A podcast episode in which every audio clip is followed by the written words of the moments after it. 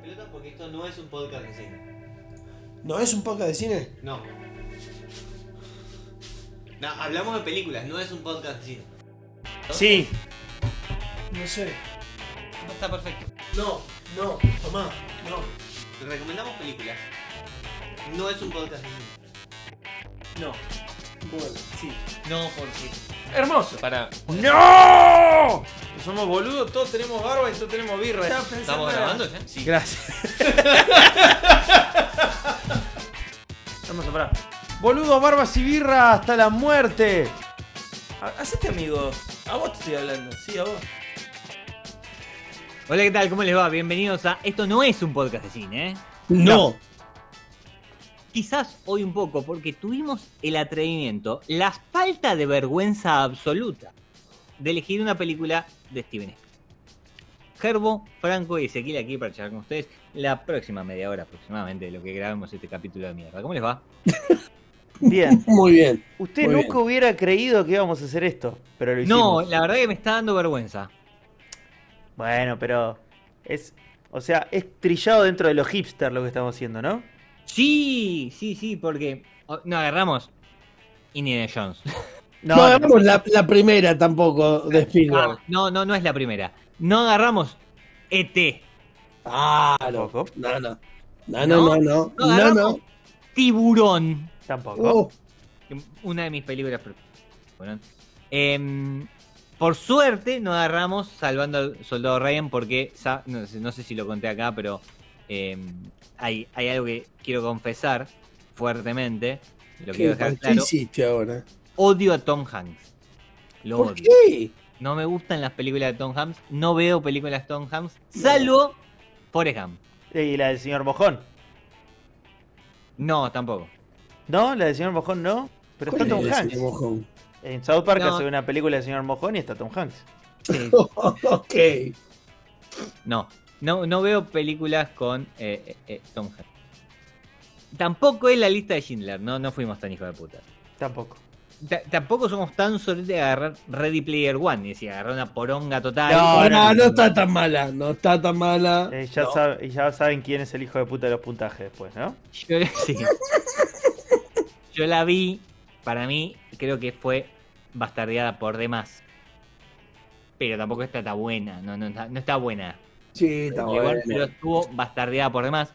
También vi West Side Story, que es una remake de una película de los 60, es un musical, eh, que básicamente le podríamos decir a Steven que se quede en su casa. Si, si va a seguir haciendo estas porongas, que no, no salga de su casa. ¿no? Ya está. ¿Tan mal? La, la original es extremadamente mejor. Mierda, boludo. Hay un Vi momento en la Vi vida la de original. todo hombre que se tiene que dar cuenta de que se está transformando en Al Pacino o Robert De Niro. Claro. Tiene que parar. Bueno, Basta. Claro. Ya después de los 65 no hagas nada más. sí, y lo último que voy a decir es que no vimos El Imperio del Sol. Tampoco. El Imperio del sol, boludo. Yo creo que la vi de chicos Sí. y fue la primera vez que vi tetas. es muy probable. Tampoco Jurassic Park. Tampoco Jurassic Park. Eh, Es interminable la lista de cosas que podíamos haber visto, ¿no? Digamos. Sí, vio No fue. Minority Report, porque podíamos haber visto Minority Report para este. Ah, sí, sí, sí. ¿sí? Obviamente no hubiésemos visto nunca eh, Agárrame si puedes o La Terminal porque están Tom Hanks y yo no hubiese aceptado nunca ver una película. Porque no nos gusta Tom Hanks. ¿Cuántos No, no. problemas que tenés con Tom Hanks, Tengo muchísimos problemas. Y tampoco es La Guerra de los Mundos. Esa igual es de no, está buena. No, no son por hombre. No, no, no, no. Bien. Dicho todo esto, ¿Qué vimos? de- vimos casi todo lo que nombramos, por cierto. Es- es- En algún pero, momento eh, de nuestra vida. son las dos palabras, igual son las dos palabras Sí. que diría cualquier persona en, en compañía después de ver esta película.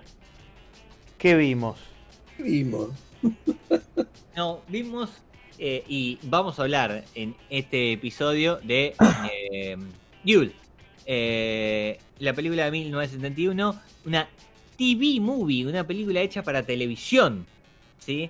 Que quizás puede ser, no obstante lo cual, me sigue gustando Cabaret, como decía Papo. em, es quizás la película que, que relata mejor o mejor relata el drama de la violencia en la carretera, en la ruta, ¿no? Digamos, de eso Sí. trata eh, el duelo, El como sería en castellano. confrontamiento, no sé cómo le habrán puesto. Bien, el duelo. Sí, capaz que los, los españoles le pusieron un camión muy oxidado en la carretera. Dos, dos, dos tíos muy cabreados. Tiene dos nombres en español: Reto a muerte o Diablo sobre ruedas. No, Reto, Reto no. Muertes. eh, eh, la, eh, es conocida como Reto Muerte. Exactamente, ahí, ahí me, me elegiste, me, me. El, el póster de Diablo sobre ruedas dice la ópera prima de Steven Spielberg. Sí, hay que verla claramente la primera. eh, ¿Por qué no se la considera la primera? Sí. Eh, hay, hay, Steven Spielberg tiene una película eh, filmada en 1964 llamada Firelight. eh, dura dos horas, es una película.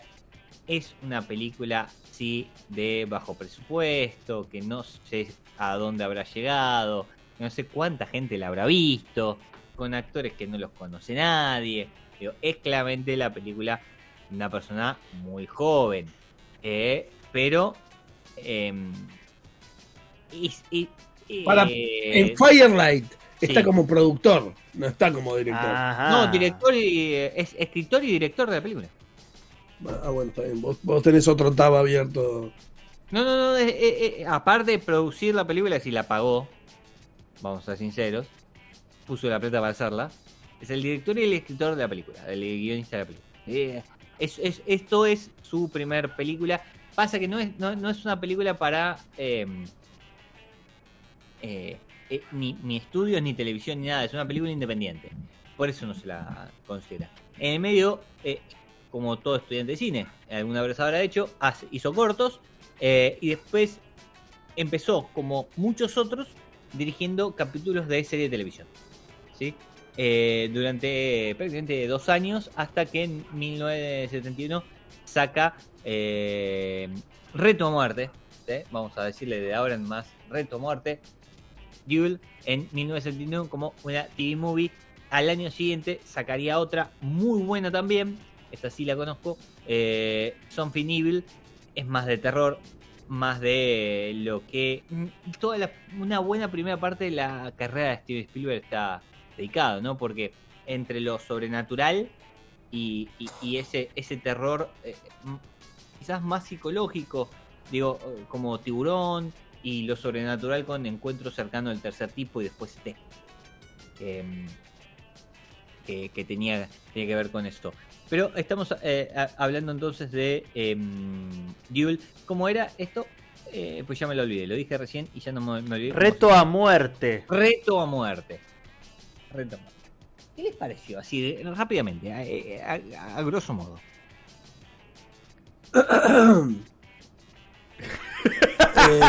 Muy de 1971. Ok. Eh, A mí me pareció muy poco de 1971. Ah, Gracias, ¿En gracias por disentir conmigo sin, sin saberlo. ¡Wow! Le, le recordamos a todos aquellos que hayan dado play a este podcast que nosotros hablamos de una película que acabamos de terminar de ver. Vemos la película juntos, eh, estamos en lugares distintos del universo, eh, y luego grabamos este podcast. Así que está como bastante fresquita. Muy. Eh, a, mí me, a mí me da la sensación de dos cosas con respecto a la película. Eh, el concepto de la película sí es muy no- 1971, eh, pero cómo está filmada no. ¿A qué te referís?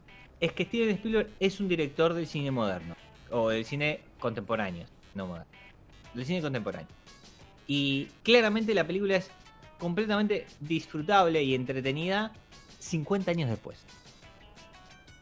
Sí, no, no estamos descubriendo nada. Eh, eh, por eso digo eh, lo mismo que dijimos al, al principio, es, es un poco vergonzoso que en este podcast, en donde estuvimos hablando de maravillas de, de la cinematografía mundial como eh, Toxic Avenger, hoy estemos hablando de una película de Steven Spielberg, porque claramente estamos bajando, no es nuestra vara. Tendríamos que haber seguido con Toxic.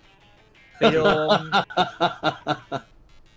la, la realidad es que hay una enorme diferencia en cómo está, en cómo está realizada, eh, la dirección y todo. Y me da la sensación de que el concepto de la película, un concepto muy básico de, un pro- problema en la ruta entre un auto y, un eh, entre un conductor un auto y un camionero, eh, que se, el camión lo persigue durante gran parte de la película y, lo hace pasarla muy mal al, al conductor. Em, es muy, muy de los 70. Lo hablamos hace un ratito, ¿no? De la necesidad de hacer mierda a los autos. Sí. Como tenían Sí. en, en la, serie de los 70 los Duques de Hazard, Starkey Hatch. eh, y cómo van a hacer películas por ahí más adelante, porque The Blues Brothers es oh, 78, creo. Peliculón, Eh, peliculón. peliculón. Quizás la podemos ver también para el podcast en algún momento. Eh, Por favor. Gran, gran película, enorme película. Y tiene esa necesidad de hacer mierda, pero boleta los autos. De, eh, y mm, era como algo de los 70, ¿no? Digamos que, como que sobraba la guita para hacer mierda autos. Era lo que vendía, claramente. Sí, y, sí. y lo que vendía en Yanquilandia, en Estados Unidos. Sí. Sí, sí, sí. Y es, y es particularmente confuso, más que nada porque eh, ya voy a usar una palabra que no se suele usar en este podcast. que es que estamos muy interpelados por cánones del cine actual o de los últimos años. Que es, si yo veo eh, algo físico de consumo eh, eh, todo el tiempo en primer plano, yo tiendo a pensar que está pautado. ¿sí? O, o tiendo a pensar que por algo me muestran eh, la marca, por algo me muestran Sí. el auto como protagonista, en el caso de este de ser un auto. Eh, Este es un Valiant. Claro, Es y, un honest- Plymouth. y honestamente no parece ser una película que haya sido pautada No. este, por el auto. porque, eh, todas las veces que, que se habla del auto, se habla como de, y no me da, no me da con este auto. Bueno, vos sabés que eh, eh, parte de, de- de los detalles de, de la película que hacen a, a cómo está, le trajeron primero siete camiones distintos a Steven Spielberg. Y, y eligió este puntualmente porque él decía que tenía cara de hijo de puta. Es que literal. El camión. Literal, sí, literal, es, es, es- es muy, se siente muy como si hubieran hecho Cars y hubieran dicho, yo quiero que el malo de la película sea este. Sí, y le falta ponerle ojitos, pero digo, Tiene- tiene, tiene tiene esa impronta. Bueno, tiene cara hija de puta. Lo segundo es que, eh, si bien eh, no sé cómo llegaron a elegir un Valiant, y acá es eh, la diferencia, sí está claro que lo, Steven Spielberg lo que pidió es que el auto sea rojo. Y ¿Por parece algo boludo hoy, pero si vos le prestás un poco de atención a la película, vos sabés que el auto rojo destaca en todas las escenas. Sí. Porque no hay nada más que llame la atención que el auto. Yo tengo una lectura que está Porque- asociada también a ese parámetro que me la voy a guardar para después porque No, claro, tiene sentido dice- alguno. No, porque lo que dice Spielberg es que como la, la imagen del desierto que estaban atravesando, la película ocurre en un desierto, no sé si está muy explicado dónde es. Es- pero tiene, tiene patente de California el auto. El auto tiene patente de California, puede ser eh, desierto de California. Y aparte, el camión tiene, se filma en ahora California todo. en otro momento, tiene siete patentes. Sí. No importa, eso es otro tema. Como el, el, el- el escenario del desierto se filma todo en escenarios reales. Es plano, es decir, es siempre igual y siempre el mismo color. El tipo quería que el auto sea rojo para que en todas las escenas, en todas las escenas, el auto destaque. ¿Recuerdan? Ahí le contamos a la gente. Hay una escena en donde el auto escapa del camión metiéndose eh, en, en una calle lateral, vamos a decirlo, una cosa así, que salía Sí. a una eh, vía de tren. A- Atrás de una Y a- montaña se esconde. Claro, trae una especie de montañita así. Y que hay otros autos parados. Y hay un- una escena donde la cámara lo toma de lejos con los otros autos adelante y el auto rojo de fondo. Y el auto rojo destaca, porque los otros autos son marrón, negro o gris y están tapados de tierra. De tierra del mismo color que tiene el, em, el desierto en general. El rojo destaca siempre. Entonces, no importa dónde esté, no importa cómo lo filmen, no importa qué toma hagan, el auto siempre iba a destacar, por eso el auto es rojo. Ahora, vos pensás que el tipo lo pensó esto antes de filmarlo. ¿Te das cuenta de decir? El tipo dijo, no, no, el auto tiene que ser rojo de entrada. Dice, el auto tiene que ser rojo. Y buscó un auto rojo. No buscó un auto de otro color y después se dio cuenta que por ahí podía ser otro color para que esté aquí. No, no, no. El tipo ya lo tenía en la cabeza. Más allá de que hay plata puesta en la película, porque se nota que hay plata puesta. No es de un gran estudio porque es una película de televisión, pero había plata. Exacto. Hay, eh, o sea, no. Está ahí. Pero sin embargo, todos los recursos que están son de alguien que tiene un imaginario. Digo, no vamos a ser redundantes en, en torno a lo obvio, digo. Por algo. Por, claro, por algo. Por algo es, ¿no? Está bien, bueno, pero eh, en teoría la película la hace un tipo que. eh, quien, Bueno, quien chota perdón. sos, tu película va a la tele. eh, o sea, Sí, sí. pero digo, ¿Vieron, se nota la mano. Pero ¿vieron Encuentro cercano del tercer tipo? Sí. Hace mucho. Es, es una película Hace muy mucho. barata. Salvo las escenas del final. Es una película muy barata. Sí, de verdad. Salvo las escenas del final. Con la, la, la nave y todo eso. Es una, película extremadamente barata. Donde, aparte, si te tengo que contar qué pasa, no pasa una mierda. Digo, es muy interesante eh, eh, cómo el tipo puede contar. Ni hablar Tiburón, que se gastó un dineral enorme en hacer ese monstruo de tiburón para usarlo en dos escenas. Bueno, pero hay, hay Porque algo. la gran parte de la película es una cuestión más psicológica de la amenaza del tiburón. Bueno, quiero ir ahí. ¿Tiene, tiene algo parecido a Tiburón esta película. Bueno, De tiene hecho, mucho parecido a tiburón. es como Mucho que tiene, tiene los roles cambiados.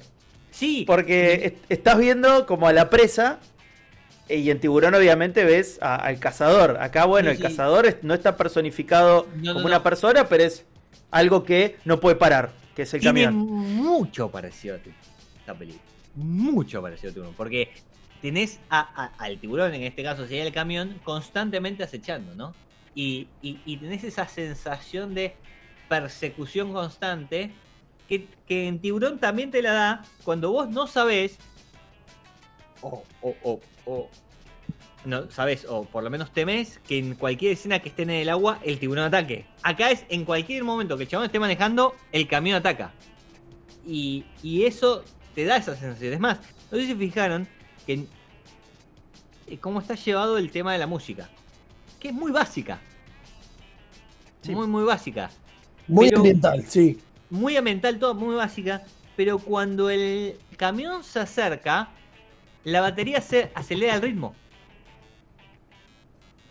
No lo noté eso. en, en los momentos de persecución hay, hay diferentes tipos de música, pero eh, hay una escena, sobre todo, eh, creo que es la primera persecución del camión con el, con el auto, que lo noté fuertemente y lo fui, lo fui marcando. Cada vez que el camión se acercaba y que parecía o que lo iba a chocar o que lo, lo iba a embestir o algo, la batería de fondo aceleraba. Y era como que vos podías relacionar al corazón del chabón latiendo, Sí. ¿me entendés? Como si se sincronizaba. el Sincronizaba la, el- el- la situación de tensión. Y encima estaba muy de fondo, porque algo que tiene la película, es como está hecha para televisión, tiene muchos los efectos de sonido arriba. El, el- el pisaje de- del freno, viste, los cambios. y Sí, sí. y la música muy de fondo. Muy de fondo. Pero ahí estaba, y te aceleraba, y te acelera vos un toque el corazón. Te genera ese- esa sensación de tensión cuando estás. ¿entendés?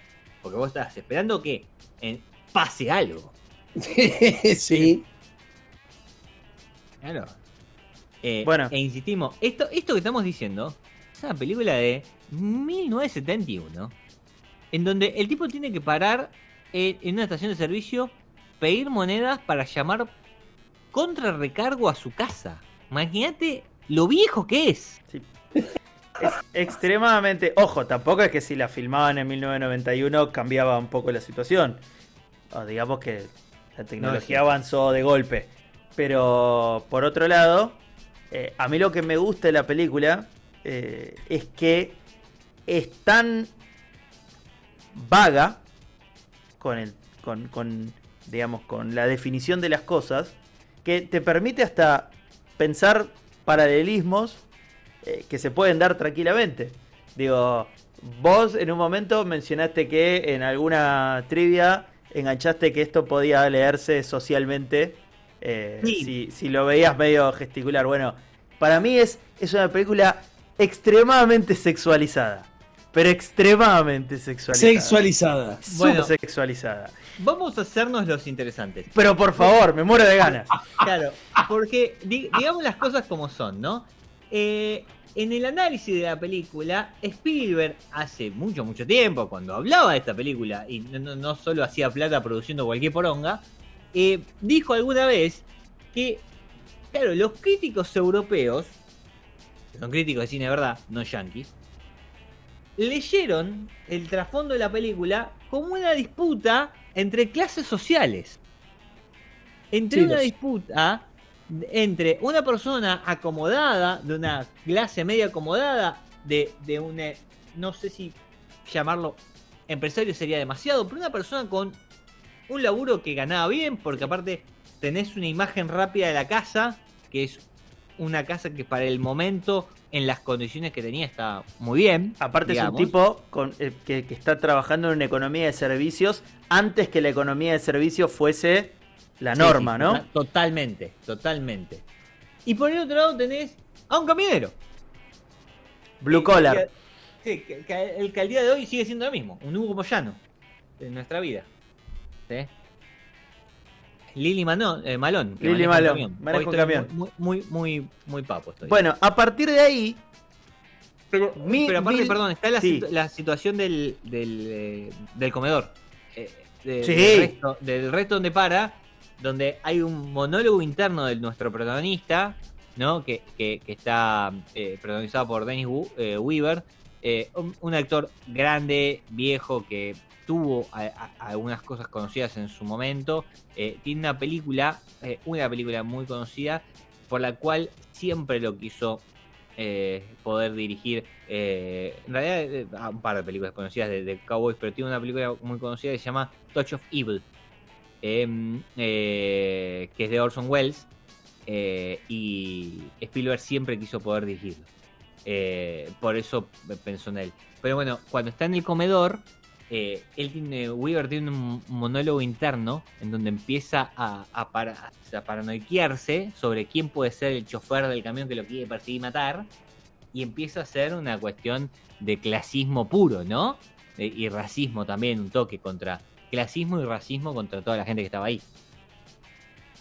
sí, hay gesticulaciones, eh, mucho plano específico sobre botas, sombreros, la mugre de, de- de- de- del, digamos, del yeite, porque es como gente que tiene hollín del camión, del, humo de la chimenea del camión. Eh, y al mismo tiempo hay escenas que son... A ver, va- al setup de, del señor en cuestión. El señor en cuestión es un yapi antes que existan los yapis. Podemos No. convenir en eso. No, no, pero No digo, es, antes, es un en el hombre... momento. Bueno, no, pero los yapis son de fines de los 80, principios de los 90. No, los ¿Cómo yapis son no? de no, los yapis son de principio de los eh, de fines de los 60.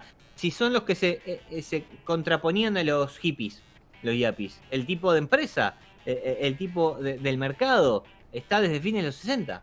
Bueno, mi, mi recuerdo histórico los asocia con Reagan, no importa. Me vuelvo para, me vuelvo para el, el seteo. Ganan Eh, con Reagan, porque mueren los hippies, no existen Ahí más. está. Pero eh, claro, con Reagan es todo lo, lo único que hay. Pero lo, lo- Convenimos- los yapis era el- como el contrapeso a los hippies. Convenimos en que es un hombre de mediana edad, Sí, eh, que vive de economía de servicios, es un hombre blando, pero al mismo tiempo este, es poderoso por su inteligencia. ¿sí? Vive anclado a un matrimonio que no lo satisface, porque en una escena dice, yo no soy el dueño de mis pagos. Usted eh, creo que se para a cargar nafta y dice, usted es el jefe, no en mi casa. El tipo tira y se, Sí, sí. se vuelve a sentar. Que hace, que hace referencia igual a, a la primera charla que hay en, en el programa de radio, ¿no? Sí. Que- ok. Sí, sí, sí, de hecho Pero hay el una- programa hay de una- radio es muy bueno también. Hay una ¿eh? situación Sí. ahí de, de un tipo que toquetea carne y hace música y, y lo dejan ahí medio, medio al voleo. Pe- Pero por otro lado, el tipo es como que en, en algún momento se tendría que haber parado firme ante una situación medio rara ahí con la mujer y no se paró y medio que la mujer le perdió el respeto y por eso se pelearon. Entonces ya el tipo viene disminuido. Lo persigue un camión que es fálicamente superior a su auto, el cual siempre el tipo acusa, siempre acusa como que no le da. O no puede llegar a cierta velocidad, en No, un no, momento tiene que remolcar a un micro. En un momento dice, ¿cómo puede ir tan rápido? ¿Me entendés? Eh, exacto. Se Para mí, que la tiene re sí, chiquita. sí, y dice, para mí hace trampa. El tipo, el tipo dice, pero como yo soy mejor que él, ¿cómo este tipo me, me- me puede ganar? Si, si Claro, y- y tiene de un auto, tiene un auto joven, lindo, Y limpio. cuando, y cuando baja en el bar, el tipo es claramente la persona menos apta sexualmente en ese lugar. O sea, cualquiera de esos tipos, este, ante, ante la chance de que mejor. esté, claro, garcharía mejor que con la mujer. Entonces el tipo está total, siempre está disminuido. Y, y me encanta la escena, Increíble, me increíble. encanta la escena en la cual tiene que remolcar al colectivo. Hay, hay una escena y hay un colectivo de, de nenes parado ahí en el costado de la ruta. El tipo tiene que remolcar el colectivo y hay una situación de impotencia terrible. Porque el tipo quiere empujar el auto y obvio que el auto, el auto no le da, porque no le da, pues no lo, no lo compró para eso. El auto no es muscular como, como un auto americano. Entonces empieza a empujar el bondi y los nenes se le caga de risa en la cara y dice, ah, no puede, no puede. Y el chabón está ahí. Encima se le engancha, como si, no sé, si le enganchar la chota con la bragueta, porque se le engancha el paragolpe con el paragolpe del bondi.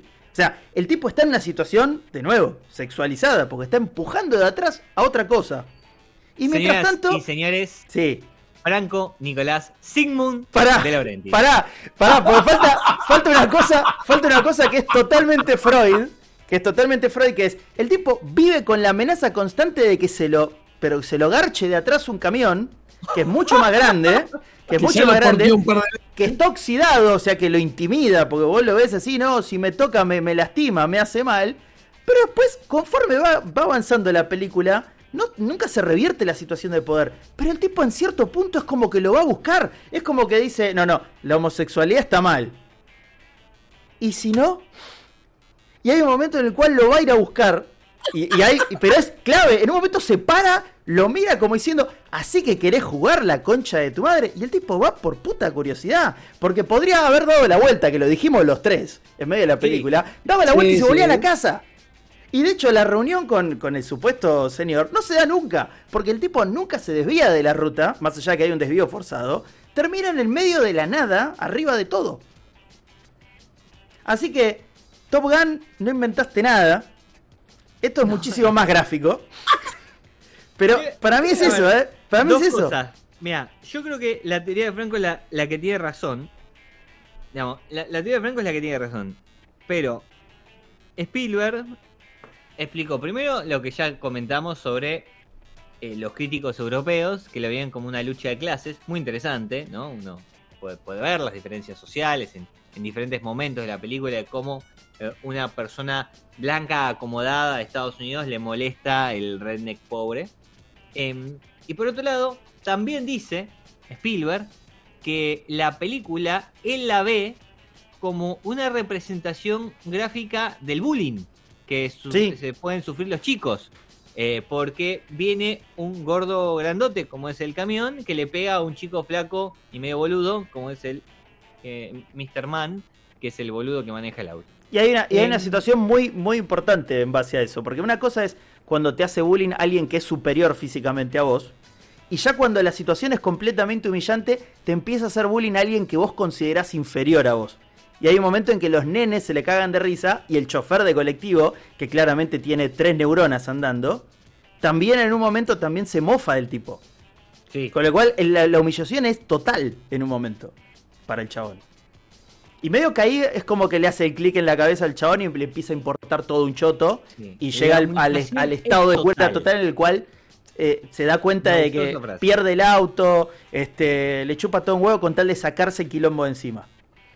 Que, que no se puede escapar más del quilombo. Porque también hay, una- hay un punto en el cual, también lo dijimos, el chabón todo el tiempo está evitando enfrentarse a la situación hasta el momento en el cual la situación lo obliga a enfrentarse y el tipo pierde los estribos y dice, ok, listo, no me queda otra. Pero sobre el final, el tipo básicamente va y le corre una carrera de camión. Corta. Sí. Sí, sí. Es más, no es importante cómo termina la película. No, para nada. No importa. Final. No, Para- no, el, el final, el final en sí, digamos, la resolución, no importa. Podría haber terminado de cinco maneras distintas la película, seis. Nosotros nos imaginamos unas cuantas mientras venimos hablando, y no importa. Lo importante es todo lo que pasa en el medio. Esta es una película donde eh, eh, el- el- lo importante es el camino, no el destino. Exactamente. Eh, Y Oh. aparte hay otra cosa más. La película todo el tiempo está llevando al, al protagonista a una situación que no le puede explicar a nadie. O sea, el tipo va a llegar chivado, cagado a piña, sin auto. Va a hablar con la mujer. Y el tipo no, no- no- ni se va a gastar en explicarle lo que pasó. Porque no le va a creer nadie. Entonces el tipo va a volver a su esquema de, de frustración cotidiana. En el cual se va a sentir un boludo. Y va a decir, ok, listo. No vas, a, no vas a poder creer lo que me pasó. No se lo va a decir. Y se va a ir a dormir. Va a decir como, bueno, sí, la verdad que sí, tenés razón. Chao, me voy a dormir. Perdóname.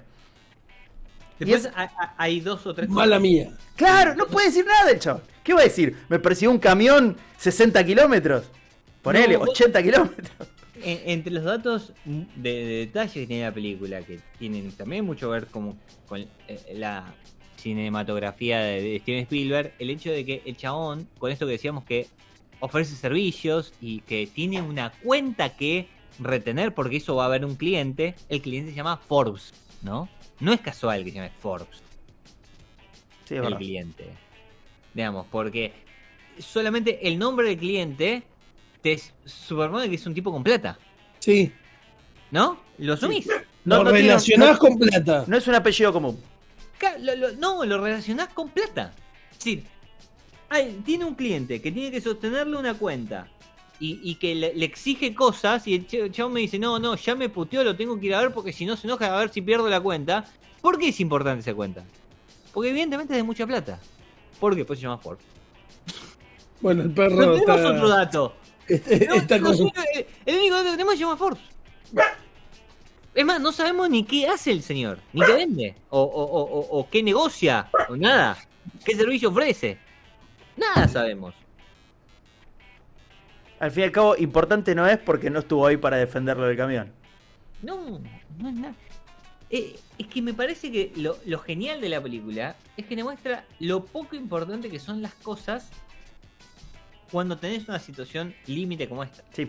A pesar de que la situación es surrealista, pero digo, La técnicamente, completamente surrealista. técnicamente factible. No hay nada, no hay nada inverosímil en la situación. Lo único, lo único poco factible es la actitud de la persona estirando tanto de la situación. Pero después todo puede pasar. No, totalmente, to- to- totalmente. Todo, todo puede pasar y, y- y en parte eh, eh, es, es, es esa lo, a ver, lo que termina pasando, ¿no? Digo, vos no sabés cuál es el, el punto de la, de la cuestión y nunca lo vas a saber, digamos, qué es lo que está pasando de fondo, pero no importa. Y acá está.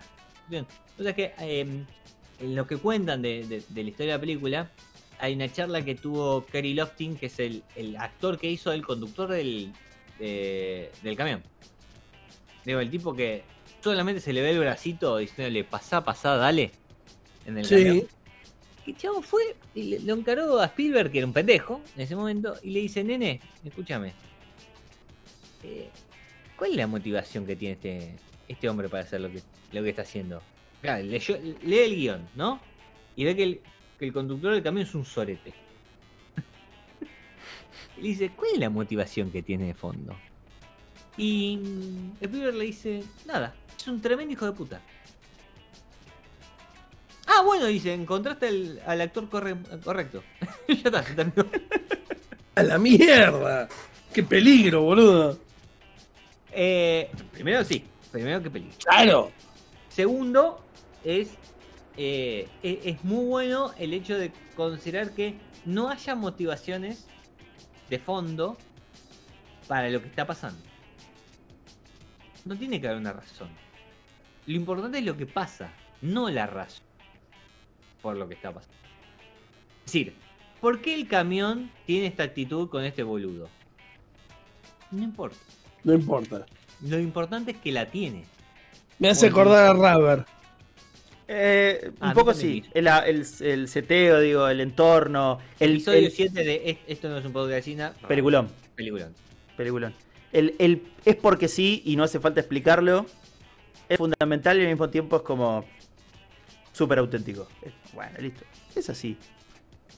¿Qué Para que? Sí, sí. Está bueno explicar, decirles para aquellos que quieran ver la película, si no la vieron en algún momento, decir que la película va a parecer que cae en todos los clichés posibles de películas de, de, eh, ruta, ¿no? De carretera. De. Y en realidad le decimos que es una película que tiene 50 años, posiblemente haya inventado mucho de eso. Esto quizás es lo más importante para, para entenderse. Porque claro, una vez que la ves, decís, y yo todo esto ya lo vi.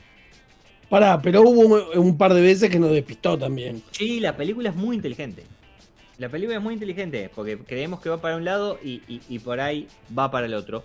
Pero por ejemplo, cuando hablábamos y decíamos, bueno, me hace acordar tal, me hace acordar cual, para mí, tanto el tipo de camión como la, la escena de persecución en la ruta y el concepto, si vieron Jeepers Creeper, la, la original, No, Jeepers Creeper es prácticamente un homenaje a esta película. Después la viene la parte sobre.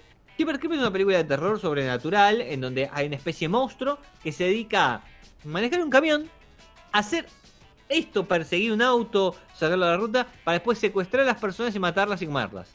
Digamos, pero Pero el camión es, es literalmente este camión. Es un camión todo podrido, grande, opulento. es muy parecido. Es muy parecido. Sí, Jeepers Creeper básicamente es como un homenaje a esta película. Entonces, pero con el efecto sobrenatural de y el terror después que, que va a venir después, ¿no? Porque hay, hay cuestiones de, de, de- de la de estar a- a- a- ahí al lado de un monstruo gigante con alas y cosas así. Pero eh, me da la sensación de que eh, obviamente hizo escuela. Y, y gran parte de, de todo esto tiene que ver también con cómo, cómo se filmó. Todo esto está filmado en locaciones. No hay nada, nada hecho en un estudio. Están en el medio del desierto. Ujú. Por eso se filmó en 12 días. Y de nuevo, no hay cámara. Bueno, debe haber cámara de helicóptero ahora que pienso. eh, porque hay panorámicas. Pero la hay. mayoría de las tomas están hechas desde otro auto. Eh, y hay cierto mérito porque digo, la sensación eh, de velocidad y de, mm, y de angustia que te genera eh, la persecución está muy bien lograda. Sí. A- aparte, de, suma lo de la música. Pero. mm, Volvemos a decir lo mismo. No estamos descubriendo nada. Vimos una película de cine. Sí, De vez en de alguien cuando- que la pensó. Ah, de vez en cuando nos gusta ver cine. Esto no es un podcast. Pero de Esto vez no. en cuando. No. Pero de vez en cuando podemos ver una película que esté buena, ¿no? No es necesario. Es más, hoy le contamos a la gente. Antes de que, es más, antes de que se sume Franco a, a este grupo, estábamos charlando a, a- a ver si, con, con Gerbo, a ver si veíamos, ¿cómo se llama esta? Thanksgiving. Una película de un pavo eh, que tiene la personalidad de un tipo de 1800 y que sale a matar a un grupo de adolescentes. Imagínate la, la discusión, ¿no? Era Thanksgiving o, o, o Duel. Imagínate que no, no, no hay mucha comparación. Hoy decimos ver cine. Podemos haber visto Thanksgiving, lo hubiésemos pasado bien también. Yo creo que Gerbo le hubiera dado más puntos. Y por eso quiero la calificación de Gerbo. Sí, me parece La que exijo. llegó, llegó el momento de que eh, cerremos este tema. Porque aparte, ¿cuánto vamos a estar hablando de una película cuando nosotros no hablamos de cine? Por Entonces, eso. como no hablamos de cine, no hablemos. Es Gerbo, verdad. tu turno. Eh, le pondría un 3, pero Sí. no. Le voy a poner un 2. Ok. Le voy a poner un 2. Porque está bien filmada, sí, está bien filmada, pero la verdad que. No, para mí le falta. Más allá de que sea del 71, le falta. Y encima, para ser del 71, no tiene tetas. Así No, que. no, no. Podría haber Ni- tenido y no, nadie se hubiese escandalizado, ¿no? Porque época- exactamente. Ni, ni media, ni, ni un atisbo. Cuidado ni- con ni lo que pedís. sugerencia. Cuidado con lo que pedís, porque por ahí te aparece una versión del director que la señora, la loca de la serpiente, hace ¡Ah! y levanta- se levanta la remera La voy a buscar. no, no, no. No, perdón, pero me parece que vimos la versión del director, porque la versión para televisión eh, tenía, por lo que leí, un par de escenas que. Perdón, no tenía un par de escenas de las que vimos en, en la película. Y muy probablemente, que- claro. estás- que- que la, la película final eh, tiene un par de escenas que para la, en la tele no están. Era un poco más corta. Bueno, la versión del director según Herbo. Según Her. Fran, Eh, para mí es solidísimo tres y medio. No viene a cambiar nada. Probablemente haya cambiado cosas en su momento. Pero eh, tiene, o sea, es una película para tele. O sea, esta película salió en televisión. Es una película cinco estrellas para televisión. Uno por la época, por eso. Y, y dos porque es, es, digamos, hay buenas películas de televisión, pero la película, esta le sobra para televisión, lejos.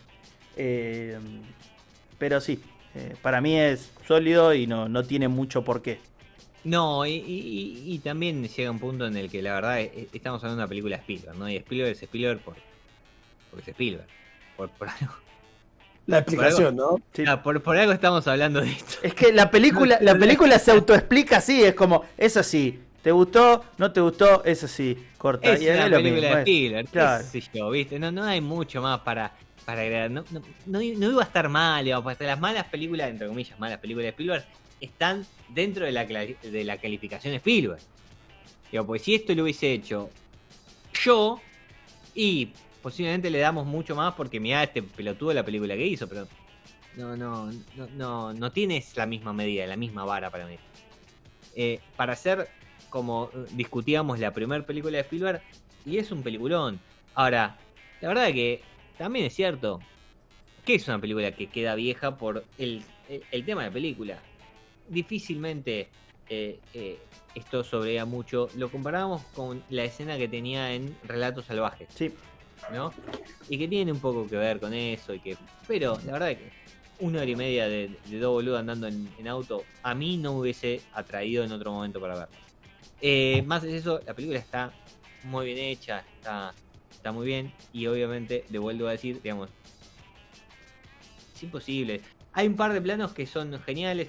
Me, me gustó toda la escena del principio donde la cámara viaja como en el- al frente del auto y te va mostrando cómo sale.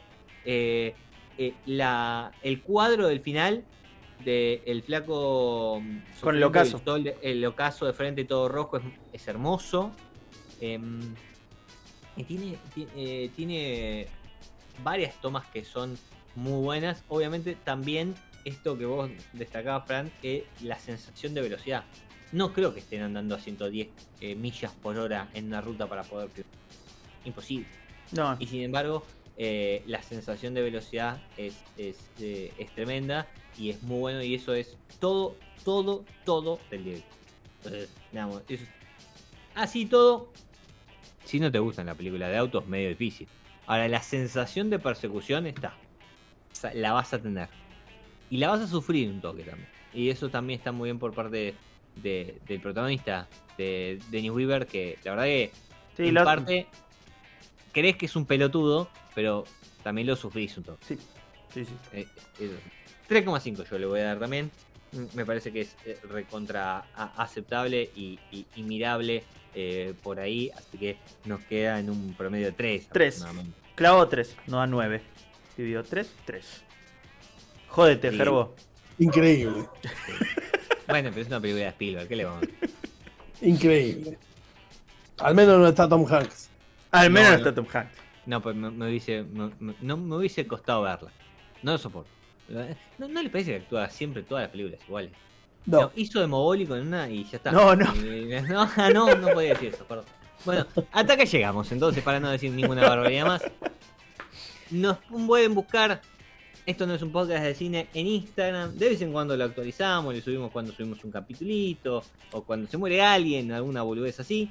Eh, y si no, nos buscan. Esto no es un podcast de cine en todas las plataformas del podcast. Ahí estaremos. Escuchen los capítulos viejos. están buenos. Siempre, junto al pueblo. Ah, sí, también. Eso es otro podcast. Eh, nos vamos. Muchas Abrazo. Chau, chau.